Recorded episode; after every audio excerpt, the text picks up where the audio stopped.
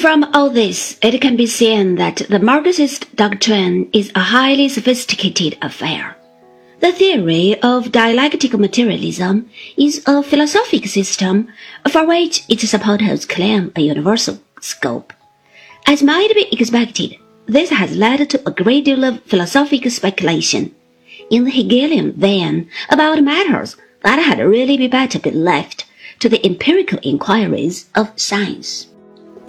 The earliest example of this is to be found in Engels' book Anti-Dühring, in which he criticizes the theories of the German philosopher Dühring, but detailed dialectic explanations on why water boils, in terms of quantitative changes accumulating into qualitative ones, contradictions, negations, and counter-negations, are not a weight more satisfying than the philosophy of nature in Hegel it really will not do to brand traditional science as pursuing bourgeois ideals.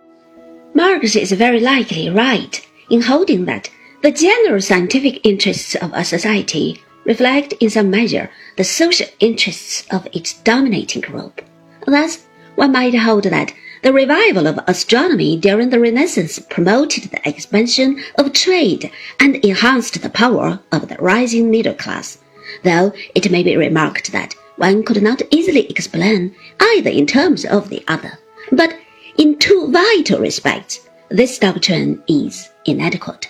In the first place, it is evident that the solution of particular problems within a scientific field need have no connections whatsoever with the social pressures of any kind. Of course, this is not to deny that there are occasions when a problem is tackled in response to some urgent need of the moment. But in general, scientific problems are not resolved in this manner. This leads us to the second weakness in the dialectical materialist account, to wait the failure to recognize the scientific movement as an independent force.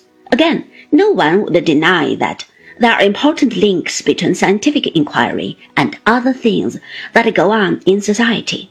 Nevertheless, the pursuit of science in the course of time has gathered a certain momentum of its own, which ensures for it some measure of autonomy.